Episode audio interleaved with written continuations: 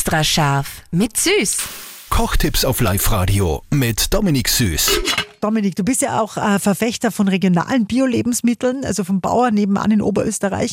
Gründe dafür gibt es sehr, sehr viele, unter anderem, weil man das Produkt dann super als Ganzes verarbeiten kann. Genau, also ich bin einer, der was ungern die Schalen wegschmeißt oder so, sondern ich kaufe lieber das unter Anführungszeichen teure Produkt, wenn es vielleicht Bio ist oder vom Bauern um die Ecken ähm, und verwende dann dafür alles, was da, da dran ist. Das heißt, das kann jetzt sein, äh, die Schale bei der Karotten, die was entweder gleich mitschneide oder mit esse, weil die wirklich nicht gespritzt ist und einfach gut schmeckt oder wenn ich schon schäle, dann mache ich zum Beispiel eine klare Gemüsesuppe draus oder einfach einen Grundform, mit dem ich dann wirklich anderen Suppen hernehme.